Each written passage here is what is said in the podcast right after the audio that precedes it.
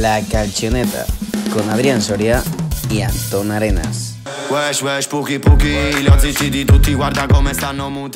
Muy buenas a todos, bienvenidos a este nuestro primer episodio, nacimiento, estreno de la calchoneta, un espacio reservado para tratar, analizar y hablar sobre todo lo que ocurre en el fútbol italiano, como previa de las jornadas, análisis post, noticias de actualidad, entretenimiento, entrevistas y por supuesto muchos invitados. Todos los martes y viernes tienes una cita aquí en la calchoneta con un servidor, Adrián Soria y Antón Arenas, al que voy a pasar a saludar dentro de nada. Repito, todos los martes y viernes, aquí en la calchoneta. Arrancamos.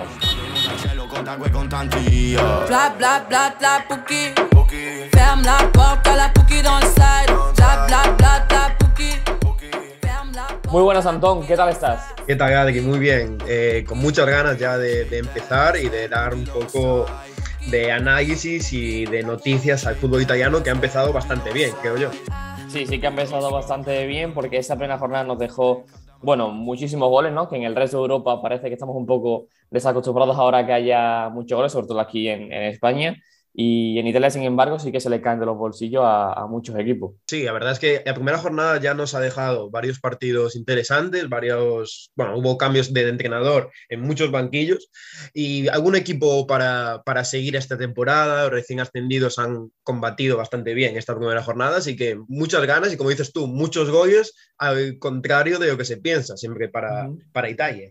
Sí, en la próxima semana ya analizaremos algunos de estos equipos que creo que se pueden sacar cosas muy interesantes de ellos. Ahora en la segunda jornada vamos a, voy a repasar qué, horarios y qué partidos hay arrancando el viernes con Udinese Venecia a las seis y media. Termina Verona Inter por la noche. El sábado, eh, dos horarios, seis y media, nueve menos cuarto, con Atalanta Bolonia, Lazio Spezia, Fiorentina Torino, Juventus Empoli. Y el domingo, para acabar la jornada, cuatro partidos más con Genoa Napoli, Sassuolo Sandoria, Milan Cagliari y Salernitana Roma. A principio, una jornada un poco descafeinada. Sí, una, una, jornada yo diría un poco de, de, paso también, porque no hay mm. así grandes partidos, lo estábamos hablando antes, y quizá el viernes tenemos el partido más atractivo de la jornada, que puede ser ese Verona-Inter, sobre todo porque el Verona, la temporada pasada y anterior, con, con, Iván Juric fue un equipo bastante entretenido y bastante combativo, y veremos esta temporada qué tal lo hacen, pero en general una, una jornada, digamos, un poquillo de, de, transición, seguramente, porque yo creo que en las jornadas que vienen habrá mejores partidos, la verdad. Sí, sobre todo también otros de los partidos que igual podemos apuntar un poco, ese partido que hay el sábado a las seis y media, que es el Lazio Spezia, sobre todo porque el Lazio viene a hacer una, un gran primer partido, sí que es cierto de que ante un Venecia que acaba de, de, ascender, pero bueno, se le vieron cosas interesantes al primer partido oficial de, de Sarri y también con una Spezia que a punto estuvo de conseguir la primera victoria en el debut de Thiago Mota con, con la Spezia, pero que finalmente no pudo ser así y se le escapó. Pero sin embargo, justo de los equipos bastante estimulantes y que también ha cambiado de técnico este verano. Sí, la verdad es que yo creo que con Thiago Mota esperábamos un fútbol mucho más de posesión. Es uh -huh. cierto que Spezia tenía muchísimas bajas y nos encontramos con un equipo mucho más reactivo que buscaba robar y salir rápido. Veremos si las próximas jornadas cambia esto porque con tantas bajas que tenía, que solamente tenía tres jugadores de campo en el banquillo disponibles, Thiago Mota, yo creo que no va a ser esta la propuesta que nos tenga preparada y veremos en las próximas jornadas si, si yo me equivoco o si uh -huh. va a seguir con esta, con esta línea, porque siempre sus declaraciones había sido fútbol de, de muchos centrocampistas, por así decirlo, de mucha posesión, sí. un poco más continuista, se podría decir, como lo que teníamos con Vincenzo Italiano, y en cambio esta primera jornada fue distinto. Sí, seguramente. Yo también he hecho la línea de que yo creo que veremos a, un, a una especie mucho, con un juego mucho más de tener el, el balón, ¿no? Estuvo muy condicionado esa primera jornada por lo que comentabas y, y, también porque, bueno, porque tiene perfiles de jugadores disponibles como son Verde, ¿no? El Prima Colley, que arriba son muy eléctricos, son muy ofensivos, son muy verticales e igual por eso también quiso tener un poco menos el balón para atacar más rápido y llegar más fácil al área del Cagliari en, en este caso. Sí, esos dos nombres que, que, comentas tú me parecen muy interesantes, ¿eh? sobre todo Verde, uh -huh. bueno, y Evgima, Evgima Koya y quizá, que es, yo creo que va a ser una de las sorpresas de la temporada, sí. porque ya lo ha puesto en banda y a mí es un jugador que partiendo desde banda me gusta mucho y Verde, un jugador salido de la cantera de, de Roma que parecía durante varios años que hoy vamos a perder, también es un jugador bastante, bastante divertido de ver. Así que pueden ser dos extremos que den mucho que esta, esta temporada, igual que Thiago Mota, que tanto para bien como para mal, siempre es un, antes era un futbolista, ahora es un entrenador que siempre estaba ahí mirado con lupa. Entre los equipos grandes de Italia tenemos ese mismo sábado Juventus Empoli, que la Juventus viene de hacer, eh, bueno, de perder, ¿no? Prácticamente dos puntos en el campo de, del Udinese, empató 2 a 2 con un gol de Ronaldo en el último minuto que al final, que finalmente fue, fue anulado y está también inmersa, que comentaremos a, continuación en, un, en, ese futuro de qué pasará con Ronaldo y qué no pasará. El Milan que recibe al Cagliari, el Milan que ganó en su primer partido ante la Sampdoria. Eh, bueno, resultado corto, pero convincente y sobre todo con un debut de, de mañana en portería que me parece que fue bastante positivo. Sí, yo creo que primero y a, Juventus yo creo que dio una mejor cara de a que indica el resultado porque mm. se puso 2-0 eh, ganando con un muy buen partido de Paulo Dybala, que la verdad había muchas ganas de ver en acción y ver un buen partido suyo porque es un futbolista diferencial y a mí me gustó y a, Juventus. Lo que pasa es que al final, por dos cambios quizá y porque eh, Udinese empezó a apretar, también hubo errores en portería de, de Sesni, se escapan lo que, dije, lo que dijiste tú, dos puntos que parecía tener asegurados. Y en cambio, en Milan sí que me pareció uno de los mejores equipos de, de la jornada sobre todo con ese Brahim que aparecía mucho en juego, que descendía, que no necesitaba estar solamente en tres cuartos para ser diferencial y para dar, mm, digamos, pases y dar fluidez a sus equipos y también, sobre todo, Mañán en portería, que cuajó una actuación bastante sólida. Es cierto que a mí hubo dos, tres jugadas que me sorprendió que despejase quizá hacia el centro y no hacia el lateral para evitar segunda jugada, pero en general partido muy sólido y suyo y la verdad es que no se echó nada de menos a Donnarumma en este debut. Y de un porterazo como Mañán, también a otro gran debut en la portería como el de Rui Patricio en la Roma, que ganó la Fiorentina en la primera jornada y que ahora recibe una Salernitana, bueno, viaja, mejor dicho, al campo de la Salernitana, que, que acabó empatando ante el Bolonia en lo que era su, bueno, su estreno en su tercer año en, Serie A, por lo tanto, equipo inexperimentado y que veremos a ver cómo se le da este año. Pero la Roma de Mourinho también convenció, hizo un gran partido, sí que es cierto que condicionado por esa expulsión de Dragowski, algo, bueno, eh, un poco casi injustificada, ¿no? Porque sacar una roja ahí al portero cuando el balón no mm. iba ni a portería, ni tampoco Abraham iba hacia dirección portería. Bueno, se podría entrar a, debatir, pero sin embargo, también una buena cara de la Roma.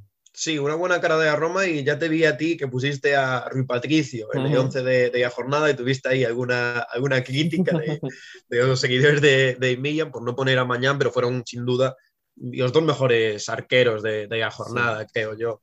A mí me gustó y a, y a, Roma me gustó quizá más a Fiorentina en ese, en ese partido, sobre todo porque jugó mejor con, con 10 que con 11 a Roma, teniendo en cuenta que estabas con 10 jugadores, obviamente y veremos lo que nos tiene preparado Mourinho para esta temporada, porque es un entrenador que, digamos, ya viene decepcionando en sus últimos proyectos y Roma es una plaza difícil de torear. Hay mucha presión, ha, habido bastantes fichajes y esta, esta jornada, esta, perdón, esta temporada yo creo que ha descendido un poco en nivel de los de arriba, con Atalanta, con Inter, que ha vendido a dos de sus estrellas, con la Juventus cambio de entrenador. Es decir, yo creo que puede tener una oportunidad Mourinho, pero para mí eh, los mejores años de Mourinho siempre son el segundo. Así que veremos si construye un proyecto esta temporada. No sé tú cómo, cómo lo ves y a próxima da de verdad ese paso adelante que hay que exigirle. Sí, yo confío mucho en lo que puede hacer eh, la Roma esta temporada, porque sobre todo creo que tiene buena base, ha fichado muy bien, me encaja con lo que busca Mourinho, pero sí que es cierto de que te compro, de que me parece que el próximo año es cuando de verdad veamos a una Roma más competitiva, más ambiciosa, porque creo que esta temporada aún se le queda un poco largo luchar por, por la Champions, teniendo en cuenta los buenos equipos que hay en Italia luchando por esa cuarta plaza, que creo que esta temporada va a estar muy, muy cara y teniendo en cuenta también de dónde viene la Roma los últimos años. Así que bueno, veremos. Eso es lo que hay en Serie A y en Serie B, ¿qué hay, Antón? Pues la verdad es que en Serie B, al contrario que en Serie A, como son las primeras jornadas y aún están los equipos que han descendido y que han, ascendido desde Serie C, tomando un poco de, sensaciones. No te sabría yo decir cuál es el partidazo de la jornada, pero es cierto que hay un Parma-Benevento que así, de primeras, suena, suena bastante bien, con ese Parma que es un proyectazo para ascender a Serie A. Yo comentamos antes que, había un jugador como es Denis Mann, que es superior a esta, a esta categoría. También hay otros jugadores como el propio Buffon, que es cierto que ya tiene sus añitos, ya está entrado en la cuarentena, pero sigue siendo un nombre muy apetecible y para que hay que comentar, no nos pagan, pero para el que quiera seguir y a Serie B lo tenéis en Footers, que lo cierto es que esta primera jornada dieron todos los partidos, yo supongo que darán todos los partidos de todas las jornadas, así que si queréis seguir ya, a Serie B, ya podéis, ya podéis ver en Footers que además lo tenéis en diferido. Así que si hay algún seguidor de Parma, de Yaspay, de Chitadella, Crotone, pues ya, ya sabéis dónde seguir el fútbol, que desde España es una alternativa más que válida, la verdad. Ese gran partido de la jornada en segunda, porque además no solo son dos recién descendidos, sino que son dos de los grandes favoritos para, para subir, aunque sí que es cierto de que, bueno, en las próximas semanas hablaremos en detalle de lo que es el Parma, de lo que propone Maresca, técnico joven, y de lo que, de lo que hayan, que tú ya has mencionado nombres muy, muy interesantes y que hay que estar muy atentos, así que coger libreta para, para apuntar lo que, lo que ha dicho Antón, pero que sin embargo no ha empezado bien la temporada, porque en la Copa cayó eliminado ante el Leche, a pesar de que comenzó ganando, y en Serie B, primer partido, eh, sacó solo un punto ante, ante el Frosinone, también un punto, un partido que se le escapó después de remontar prácticamente en los últimos coletazos del partido. Y un poco de, un poco de mala suerte en ese partido, porque lo cierto es que yo creo que tuvieron oportunidades para, para, haber ganado, pero al final se escapan esos tres puntos y quedaron 2-2, si mal no recuerdo, contra un Frosinone que lo cierto es que ya lleva varios años rondando a, a parte alta de la, de la clasificación y a mí me gustó personalmente. Frosinone, es cierto que al final empata en el minuto casi 90, pero algún jugador interesante como puede ser Chervin, que es un extremo cedido por el Nápoles aún de su cantera, o también tienen a, a Chiano, a, Roden, que es un interior que a mí personalmente me parece muy bueno, y también Maiello, que es un mediocentro interesante que yo creo que debería tener ya alguna oportunidad en Serie A, porque ya tiene 28, 29 años, es un jugador bastante bastante interesante, pero lo cierto es que el Parma con, con varios jugadores jóvenes a seguir, habíamos de, de Denis Mann, de ese extremo rumano, pero también tienen a Bayok, que es un central húngaro de 2002, a Osorio, a Som, o sobre todo yo creo que eh, la estrella de este equipo y fichaje, más allá de Gianluigi Buffon, es el Mudo Vázquez que hay muchas ganas de ver a Mudo Vázquez en una categoría con muchos espacios y donde puede ser eh, diferenciada a partir de su pase, la verdad. El primer partido no me pareció gran cosa, pero yo estoy muy hypeado con el Mudo Vázquez en este Parma. Hablaremos en profundidad de lo que hay en el Parma. Esas son las jornadas que hay en Serie A y en Serie B este fin de semana. Ese es el menú de partidos. Vamos a ver ahora cuáles son las noticias del día.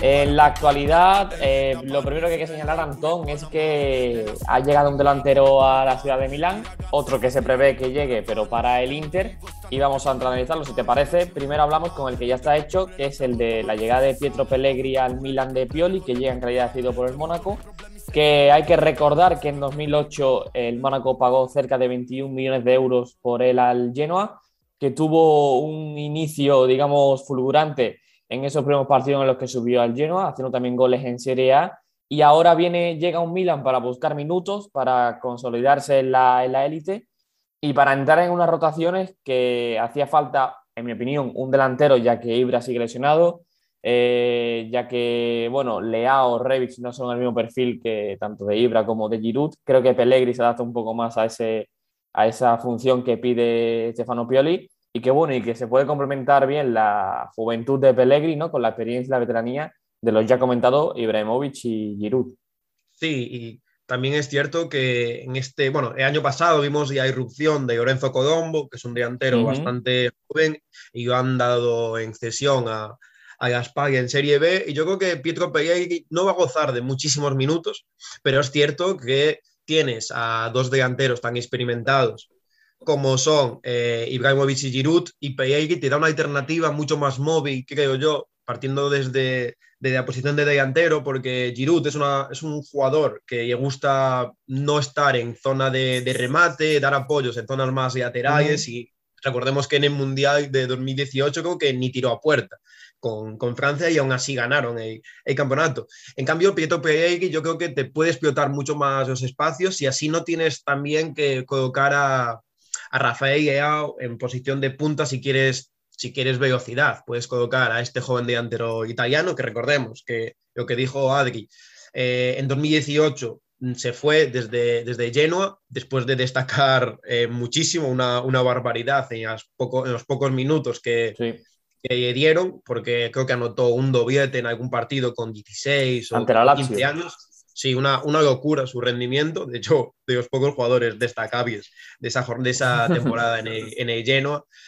Y veremos cómo vuelve, veremos cómo vuelve porque lleva varios años en el, en el Mónaco y yo la verdad es que lo tengo un poco desaparecido más allá de que en las categorías inferiores de, de, Italia sigue, sigue jugando y sigue devorando categorías. Sí, es que solo son 20 años para, para Pellegrini, aunque lo que le debemos pedir, ¿no? o lo que le falta seguramente para ser un delantero que se tenga más en cuenta es explotar en esa cifra con la Dora, porque solo hay que ver que, bueno, ni con el filial del, del Mónaco ha conseguido hacer grandes cifras, ni tampoco en el primer equipo. El curso pasado, por ejemplo, jugó 16 partidos en Ligue 1 y solo convirtió eh, un gol. Por lo tanto, a lo que se le pide a Pellegrini para, para, bueno, para aspirar a ser ese delantero es a, a mejorar su cifra, su registro goleador. Pero bueno, sí que es cierto de que llega creo que a un equipo que lo puede hacer bien, que creo que le puede aportar mucho y como tú dices, aunque no tenga muchos minutos, sí que bueno, que es un perfil delantero que, que pueda sumar con Pioli y que, le puede sacar al Milan en algunos partidos eh, las castañas del fuego. Y hay que, hay que comentar que la verdad es que el mercado que ha hecho en Milan a mí me parece bastante positivo, porque yo creo que yo de Tomori ya se sabía que iba a seguir, que iban a ejecutar esa opción de compra. Eh, mañana me parece un fichajazo, además eh, bastante barato. Eh, que continúe ahí me parece muy positivo. Y ese fichaje de Giroud por, por, un millón y también Fiorenzi por, cedido por un millón, o no sé si es opción de compra, no me acuerdo muy bien, eh, me parecen fichajes para apuntalar un proyecto que ya tenía muy buena pinta la temporada, la temporada pasada y que yo creo que, que va a seguir esta temporada. No sé si es aspirante a, Serie A, pero su primer partido ya fue muy positivo, así que habrá que seguir a este, a este Milan porque mínimo opciones para entrar en Champions, igual que la temporada pasada, tiene. ¿Y qué te falta en el mercado? Porque, por ejemplo, eh, se hablaba durante mucho tiempo la vuelta de, Diego Dalot, que mm. parecía que iba a darse. Yo creo que es un, un, perfil que sí le puede aportar mucho al Milan, ¿no? Porque el año pasado, por ejemplo, jugó muchísimo a, pierna cambiada a los dos laterales y creo que lo hace muy bien, ¿no? Porque sabe jugar con, ambas piernas y yo creo que ahí le, puede beneficiar mucho al Milan, sobre todo en las rotaciones, porque no creo que sea titular probablemente de Calabria o de Teo, pero sí que es cierto que cuando jugó cumplió. Y también, por ejemplo, Bakayoko, que se habla mucho de su vuelta, porque eh, aseguran que en Italia prácticamente está cerrada y que en los últimos días de mercado Bakayoko va a llegar al Milan. A mí quizá me falta un, un eh, izquierdo. Es decir, mm. eh, tienes a Teo, pero ya vimos la temporada pasada que el Milan, cuando comenzó con esa, con esa racha de lesiones que tuvo todo el equipo, que la verdad tuvo muy mala suerte, pues sufría en bastantes posiciones. Yo creo que lateral izquierdo debería ser una opción a reforzar. Es cierto que llegó Vago Touré, pero no sé yo el nivel que te pueda dar como sustituto de Teo, porque el nivel de Teo es, diría, excesivamente alto para, para lo que requiere un lateral izquierdo cualquier equipo. Y después, en el centro de campo, yo creo que no hace falta mucho más, porque vimos ya en el primer partido un paso adelante a Sandro Tonay partiendo desde la titularidad, que me gustó bastante. Y si no están ni que sí ni ven a hacer, hay que exigir. Y además creo que Póvega va a seguir esta temporada. No sé si, mm. si están buscando cesión, pero tienes ahí otra alternativa que su temporada pasada en Spezia ya fue de un jugador que se merece estar en Serie A. Obviamente, a nivel de Milan es complicado, pero tienes una alternativa desde el banquillo de un jugador joven y con muchas ganas que llegando desde segunda línea te puede aportar muchísimo. Así que yo creo que le falta poco a este, a este Milan, quizás nombres de más calidad aún para, para reforzar posiciones, pero me parece que es un proyecto que es bastante completo. Eso en el Milan, en el Inter eh, se marchó, ya sabemos todos este verano, Romelu Lukaku hacia el Chelsea, que en su debut ya, ya ha hecho gol con el equipo blue, por lo tanto, eh, a Lukaku no se olvida de cómo marcar y no se olvida de cómo hacer eh, goles y cómo jugar, un fichajón para, para, el, para el Chelsea por, por mal del Inter. Llegó Edin Seco, que en su primer partido a mí me gustó mucho, creo que lo hizo muy bien. Y, bueno, y, y, lo que pide Inzaghi en su sistema me parece que puede encajar bastante, bastante bien. Un poco delantero que sale mucho de su posición, eh, sale mucho a recibir, arrastra mucho los centrales y ahí pueden aprovecharlo bien los segundos puntas y, y demás. Lautaro no jugó por sanción, lo recordamos, esa jornada sí estará disponible y aún así el Inter seguía buscando delantero. Aún no es oficial a esta hora en la que lo estamos grabando, aunque es posible de que en los próximos días se acelere la cosa y ya sí sea oficial, pero lo cierto es que la llegada del Tucu Correa al Inter está prácticamente cerrada. Y a mí, que se voy a reencontrar con Inzaghi, teniendo en cuenta lo que va a proponer Inzaghi en el Inter y Sarri el Lazio, me parece un fichaje bastante positivo para el Inter y bastante bueno también para, para Correa. Yo aquí tenía, tenía una duda porque mmm, es cierto que yo creo que no sé si Correa llega con aspiraciones a ser titular, pero si uh -huh. quieres repetir ese Yukaku y Autaro de la temporada pasada, lo normal es que Seco sea titular y o Correa o, o Lautaro, si se queda, que de momento apunta a ello, sean el titular. Es decir, no sé si Correa llega con, con aspiraciones de ser 38 jornadas titular, pero eh, a priori yo creo que va a tener complicado. En cambio, si, tienes, si quieres una delantera más móvil con Correa y Autaro, que a mí me parecería una pedazo de delantera, la verdad, para cualquier equipo de, de Serie A, sí que puede tener eh, ahí su lugar en el 11. Veremos qué propone Simón Inzaghi, porque ya vimos que en el primer partido eh, Seco jugó, jugó bastante bien, aunque lo cierto es que el nombre propio de ese primer partido fue un fichaje que ya sí que está confirmado, como ese de Hakan Sayhanoglu. Sí, lo único que le falta igual a Chanoglu era o es cierta regularidad, porque mm. en el Milan tuvo un pico muy alto que aguantó durante dos, tres meses, pero después volvió a pegar el bajón, pero sin embargo en el Inter, en la primera jornada, lo cierto es que como se veía hasta, hasta feliz, ¿no? contento de haber cambiado de el color rojo por el azul en, en Milán. Y en el caso de Correa, se hablaba de que puede llegar también Andrea Velotti o Correa. Finalmente, mm. lo que está casi cerrado es que el Tucu va a llegar a, al Inter. En esas dos opciones, Velotti me parece que podría ser una gran opción en el lugar de Checo, pero me parece que para juntar a Checo y Velotti se pisaría mucho más, sería un equipo menos proactivo que si juntas a Correa y a Lautaro. Creo que son un poco más compatibles. Y, y, aún así sí que es que igual Correa no es ese delantero goleador, ¿no? que igual te aporta 15, 20 goles en la temporada, pero sí es un delantero muy móvil. Me parece que en la Lazio iba a, tener, iba a ser un poco más encorsetado porque Sarri lo hemos visto proponer al 4-3-3 que nos suele tener acostumbrados y ahí Correa debería partir desde la banda izquierda. Y creo que está en una eh, etapa en la que él ya se siente más cómodo por, por dentro, como media punta, como segundo delantero, como ya lo hemos visto con Inzaghi y el Lazio eh, y por eso precisamente yo creo que Inzaghi quiere a Correa eh, o lo ha pedido personalmente a la, a la, dirección deportiva porque lo conoce, porque sabe lo que le puede dar y porque me parece que puede ser un gran fichaje, como dices tú, creo que no va a ser titular por delante de Lautaro de primera hora, pero sí que es cierto de que, bueno, hay que tener en cuenta de que el Inter juega Serie A, juega Champions y al final tiene que tener una plantilla larga y muy amplia para, para tener todas las competiciones y, y, bueno, y competir al final de temporada. Y además vimos en la primera jornada que, que Inzaghi colocó a Sensi como compañero de Seco, aunque obviamente más media punta. Y yo creo que esa posición es muy, muy argentina. ¿Cuántos media puntas así mmm, que no tienen posición definida sobre el campo, que gustan mucho actuar por todas partes, eh, conocemos? Porque, por ejemplo, uh -huh. en la Juventus tenemos a un Paulo Dybala que eh, lo quisieron poner de delantero, de, de, extremo, pero es un 10. Entonces yo creo que Correa viene a, a hacer ese papel de mucha movilidad por dentro, si tiene que caer a banda lo hará, pero muy, muy, muy jugador libre, es decir, tienes una referencia como es Seco arriba, que Seco de, de referencia sabe bastante, ya vimos en ella Roma que jugó e hizo historia como nunca antes lo había hecho casi, y un delantero más móvil, un media punta y puede hacer mucho bien, eh, un delantero que facilite muchos espacios, que, sea un compañero para, quien descargar, pues iba a hacer mucho bien. Yo creo que en ese sentido Correa es muy buen fichaje, pero también tú nombraste el nombre de Andrea Begotti, que yo creo que si llegaba era para ser primera opción por delante de, Checo, porque lo cierto es que Andrea Begotti está para algo más que Torino, pero ese fichaje de, de Checo yo creo que cerró un poco la puerta. Sí, es el culo de cada verano, ¿no? Parece que siempre va a salir Velotti a algún equipo grande de Italia y nunca acaba dándose.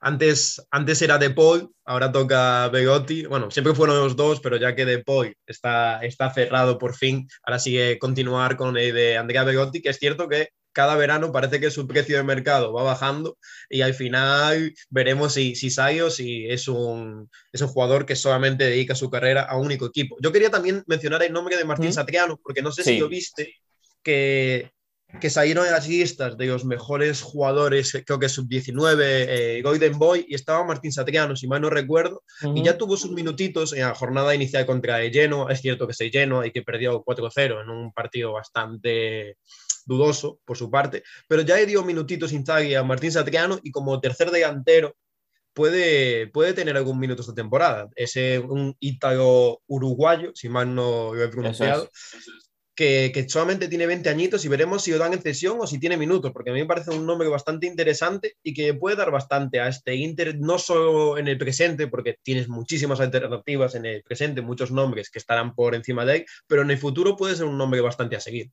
Sí, lo ha hecho muy bien en la primavera. La pretemporada con el primer equipo del Inter ha sido muy positiva. Le ha dado ese salto para contar con Inzaghi en estas primeras jornadas. De hecho, en la planificación se comentaba de que Satriano iba a salir cedido. De hecho, en España preguntaron por él equipos como el, Rayo Vallecano. Se llegó a, mm. mencionar y, a estar muy, muy ligado al nombre de Martín Satriano. Eso se ha enfriado un poco porque la sensación que yo tengo a día de hoy de mercado es que creo que Satriano se va a quedar, como dices, como tercer delantero en la plantilla del Inter, que va a tener muchos minutos, sobre todo porque Andrea Pinamonti ha salido cedido al, al Empoli un equipo que, acaba de ascender y que va a tener muchos más minutos, ¿no? Como ya ha sido, por ejemplo, al Genoa, ¿no? Yo creo que son este tipo de operaciones y teniendo en cuenta que Pinamonti ha salido, me parece que yo creo que Inzaghi le va a dar eh, continuidad o al menos va a, va a contar con Satriano como ese tercer delantero porque creo que se ha ganado un puesto, es del gusto de Inzaghi y bueno, y ya solo habría que verlo eso, en la primera jornada pues teniendo minutos en, en la victoria. Además, yo supongo que Pinamonti ya estaba cerrado en la, en la primera jornada, pero escogió por, escogió por delante a Satriano que, que Pinamonte. Entonces, mm, es cierto que siempre viene bien tener un jugador joven y que, tenga calidad ahí en el banquillo por si acaso. Yo creo que Satriano será ese jugador. No vamos a verlo todas las jornadas seguramente, a no ser que ya rompa como había hecho Moise King en, en Juventus en esos, en esos dos meses que tuvo de titularidades, pero es interesante tenerlo ahí y es interesante también para otros equipos quizá buscar una cesión, que yo creo que en este caso el Inter lo va, lo va a mantener. Pues cambiamos también ahora de tercio nos vamos a la Juventus porque aquí Antón seguramente es el culebrón del verano y es que ¿qué va a pasar con el futuro de Cristiano Ronaldo? ¿Se va a quedar en la Juve? ¿Se va? Porque las últimas horas parece que se ha, acelerado mucho esa marcha de la Juventus. De hecho, anoche su representante Jorge Méndez estaba en Turín para intentar esclarecer un poco el futuro de Cristiano Ronaldo. ¿Te lo imaginas fuera de la Juventus? Mm, ¿Cómo lo ves? Porque lo cierto es que lo que pasó el fin de semana fue un poco eh, muy rápido, raro, nadie lo esperaba porque cuando parecía que iba a continuar, mm, pidió salir. Sí, yo, es todo muy raro. La verdad es que la etapa de, Cristiano y a Juventus no está siendo como nadie se esperaba, ¿verdad? Porque siempre se habló de que Real Madrid necesitaba Cristiano como el comer, pero se ha ido de, de Madrid y los éxitos han parado de, llegar. Y es un futbolista que gusta más ganar que comer, como, como me gusta decir a mi madre. Y lo cierto es que tantos rumores eh, se dice que es él quien quiere salir, que está explorando el mercado y por eso esa suplencia en la primera jornada de, de Serie A y después llega y te gana el partido. Pero por desgracia para, para él, eh, el gol fue, fue anulado en ese minuto 93, pero es un futbolista que a su edad yo creo que aún quiere ganar una Champions más, se está rumoreando que, que podría ser el PSG o el City, de hecho se dijo, no sé si hoy o ayer, que eh, que City había ofrecido un contrato de 14, 15 millones creo que netos al año y sería muy gracioso ver o muy interesante ver a, a Cristiano Ronaldo con Pep Guardiola. Yo creo que es complicado que salga de, de a Juventus porque ahí entran muchísimos factores. El primero, que a Juventus se quiere deshacer de él, que obviamente yo creo que no quieren. Y el segundo, pagarle esa, ese dinero que él pide que también es bastante complicado y no creo que todos los equipos del mundo ya casi en septiembre estén pensando en incorporar a un jugador que básicamente te cambia toda la planificación deportiva. Para poner un poco en contexto, el domingo jugaba eh, a las seis y media la Juventus en, en Udine ante el Udinese en el Friuli. Y bueno, a eso de una hora antes del partido salen las alineaciones. Por supuesto, Ronaldo no es titular y ya se comenta de que suelta Fabricio Romano, que bueno, que es periodista eh, y casi que lo conocemos absolutamente eh, todos, porque todo lo que dice Fabricio Romano va, va a misa, como el que dice, y comenta de que Ronaldo no es titular porque le ha pedido a Allegri eh, no jugar ese partido porque quiere salir de la Juventus. Nedved, miembro de la Secretaría General y también persona muy importante en la Juventus en la, en la historia, comenta en los micrófonos de, de Dazón, que es quien retransmite eh, el partido para, para, la televisión italiana, de que, de la decisión ha sido conjunta con, con, Allegri y Ronaldo iba a continuar en la Juventus, al menos eso es lo que se, se comentaba. El partido va 2 a 2, marcan el 94, esto es de guion de Marvel total, porque esto parece una, una película y finalmente es anulado. Bueno, hubiese sido el final perfecto ¿no? a, la, a la historia de, de, Ronaldo. Y ahora en los últimos horas lo que se comenta, como bien ha dicho Antón, es que el Manchester City parece el equipo más cercano para llevárselo. ¿Qué ocurre en, este, en ese apartado? Que la Juventus pide al menos un traspaso de 25-30 millones por Ronaldo. El City no quiere pagar nada por su traspaso. Eh, y lo que le ofrece de contrato es hasta 2023 a 15, 15 millones de euros netos, que para aquellos que no lo sepan es la mitad de la ficha que tiene Ronaldo en, en, Turín. Por lo tanto, bueno, son cifras a tener en cuenta. Es una decisión que finalmente yo creo que va a tener la última palabra el propio, el propio Ronaldo, aunque también yo creo que genera mucha controversia, ¿no? Porque él siempre ha sido del Manchester United y ahora que se vaya al City, no sé, un poco raro. No sé cómo lo ves tú en ese sentido. Sí, a mí, a mí también me suena bastante raro, sobre todo porque siempre se dijo que, que Cristiano iba a volver a, al Manchester United uh -huh. cuando fuese más mayor, quizá para retirarse. Es cierto que también se dijo que iba a volver a, a, Portugal, sus últimos años pasarlos en Portugal, pero siempre sonaba muy romántico esa vuelta a, a, United y es cierto que ver a Cristiano Ronaldo en el Manchester City de Pep Guardiola suena como muy, muy utópico, pero de momento parece como que ese y, y alternativa más, más realista, aunque suena bastante extraño, como tú dices.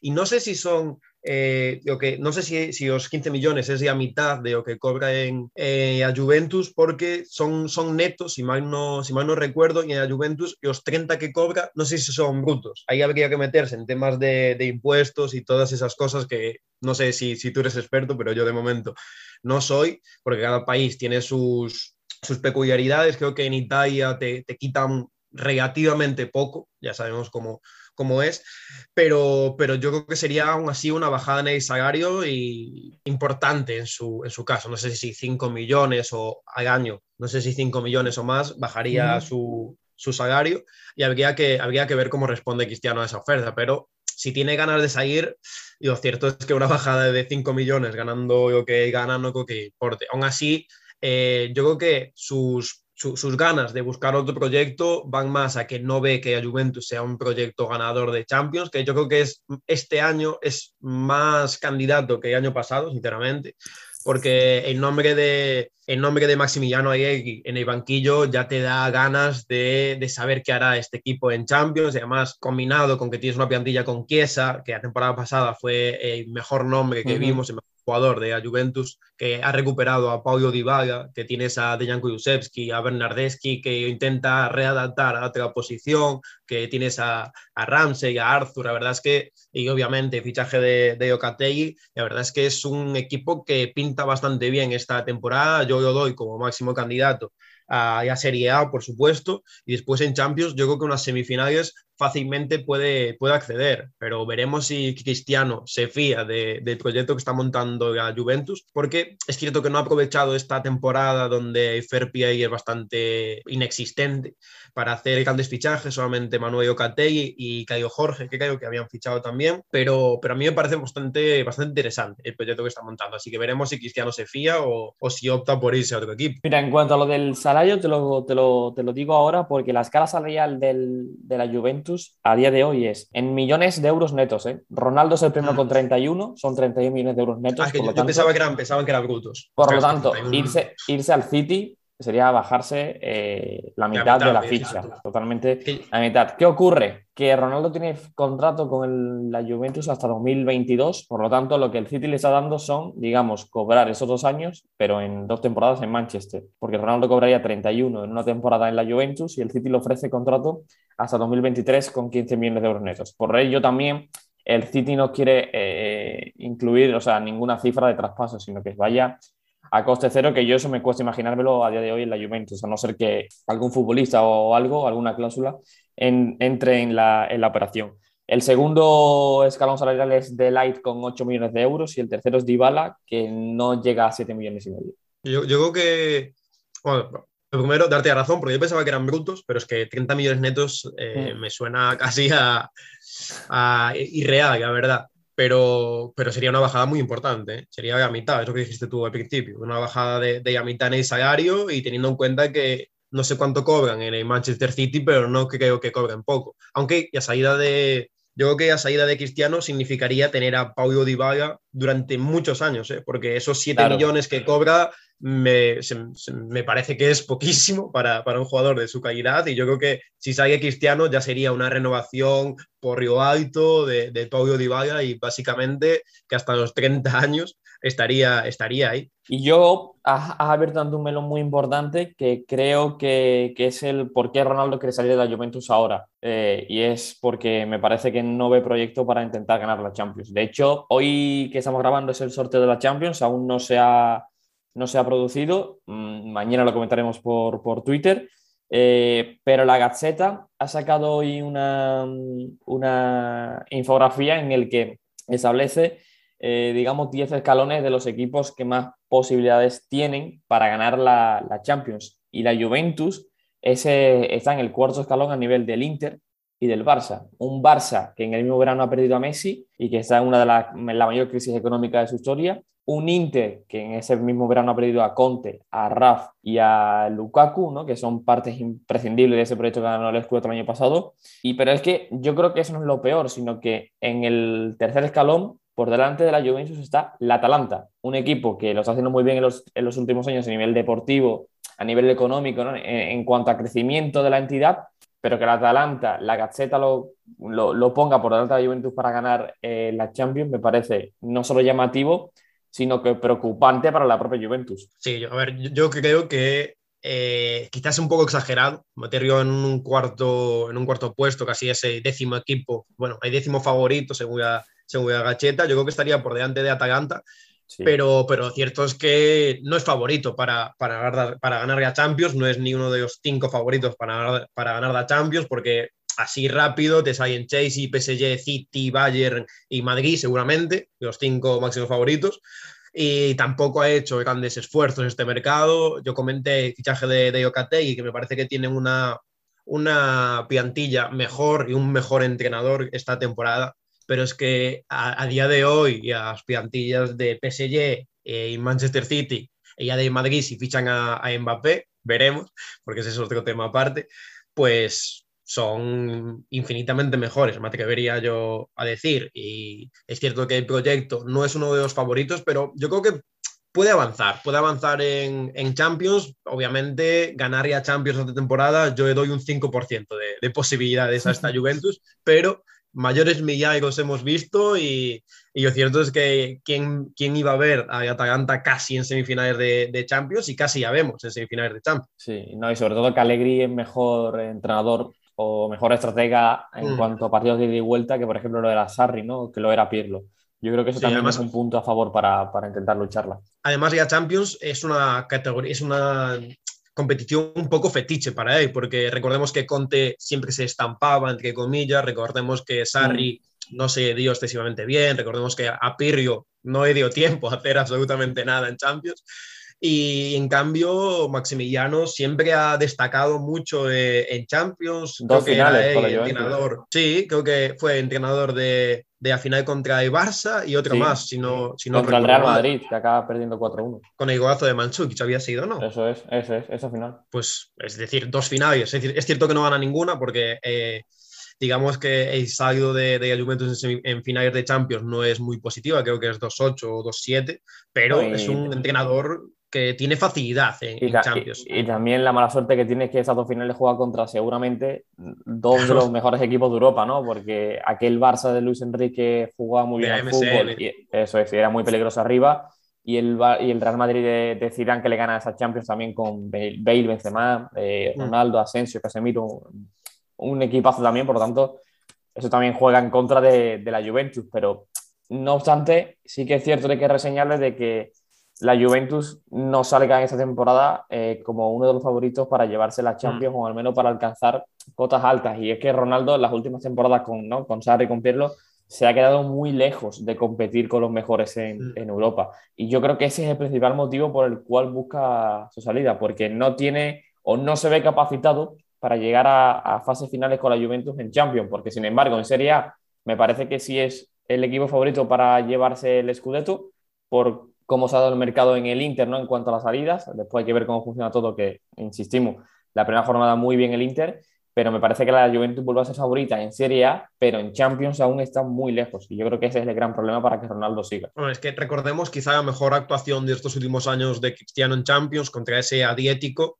Eh, lo que tiene que hacer Cristiano para que a Juventus pase de ronda, ¿eh? porque esa remontada que hace es que prácticamente es suya y con, eh, con el asterisco de, de, Bernardeschi, porque el partido que hace es histórico y durante estos últimos años hemos visto que no tiene acompañantes en los momentos decisivos, salvo quizá Fede eh, Chiesa, que es un ganador nato también como él, un competidor eh, extenso, pero sus compañeros siempre se han quedado muy cortos y muchas veces cuando queda ahí vinado de la Juventus es él quien da, quien da la cara y nadie más. Entonces, ya, yo creo que tiene ya un sabor de boca de mis compañeros no me acompañan para, para ganar esto, eh, tengo que buscar otra cosa. Y seguramente tenga razón, la verdad. Pues bueno, veremos a ver qué, qué ocurre. Al siguiente programa vamos a vivir las últimas horas de mercado. Antón, ¿tú qué dices? ¿Se queda o se marcha Ronaldo Italia? Yo creo que, que se queda, que se queda porque es muy complicado ya, mercado muy avanzado, plantillas cerradas y seguramente mm. solamente PSG y City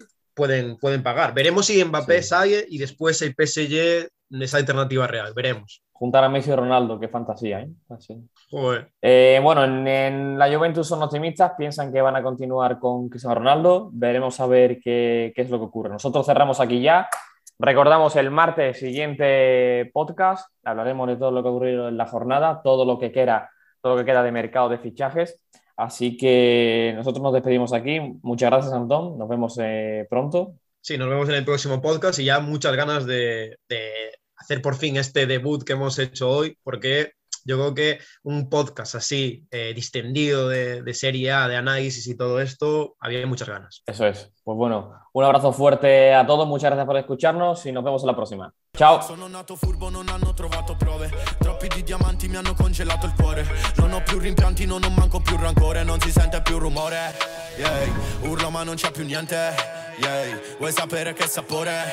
Yeah. Avere tutto, avere niente. Yeah. Yeah. Oh nena, guarda